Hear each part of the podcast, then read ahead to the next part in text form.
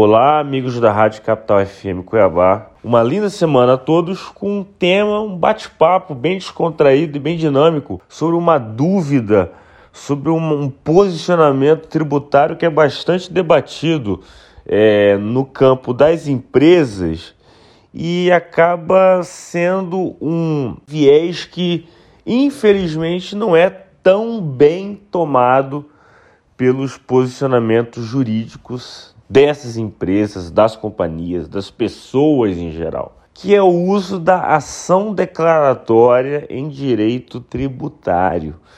É, assim, ação declaratória, é, as pessoas pensam já em ação, já pensam em problema, né? já pensam em, nesse litígio judicial que não tem fim e tudo mais. Porém, se a gente for pensar da perspectiva de que a ação declaratória é uma medida judicial, um processo judicial, onde um determinado contribuinte, seja ele pessoa física ou jurídica, tenta conseguir na justiça uma declaração de que uma medida A ou B ou C é a correta e isso não implicaria em ônus, em autuação, em multa tributária.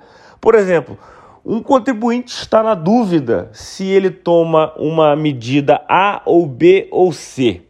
E ele entende que se ele tomar essa medida B, ele não seria tributado, ele não sofreria multa, ele não sofreria nenhuma sanção tributária. Então, entre ficar na dúvida de tomar a medida B, pagar para ver e levar uma autuação, uma, um auto de infração ou um protesto e tudo mais, ele entra na justiça com uma ação declaratória onde ele pergunta para o juiz: juiz, eu posso fazer isso? Se eu fizer isso, eu entendo que eu não devo ser tributado. E o juiz dando um ok, o Poder Judiciário dando um respaldo, ele consegue ter segurança jurídica e alguma previsibilidade de que se ele permear por aquele caminho, ele não vai sofrer uma autuação tributária. A gente pensando dessa forma, o processo judicial da ação declaratória acaba sendo mais seguro, mais coerente que não se protocolar nenhuma ação judicial, se realizar a conduta econômica, a conduta empresarial, e a empresa, ao invés de se prevenir com essa ação declaratória, recebe um auto de infração, já com a multa calculada, com o tributo calculado, uma dor de cabeça calculado, calculada, que vai acabar gerando um processo administrativo tributário com a impugnação, e aí de novo ele vai se ver num, num contencioso que ele achava que não iria acontecer. Então a ação declaratória ela é interessante para quê? Para que se mostre uma certeza para aquela operação jurídica. Né?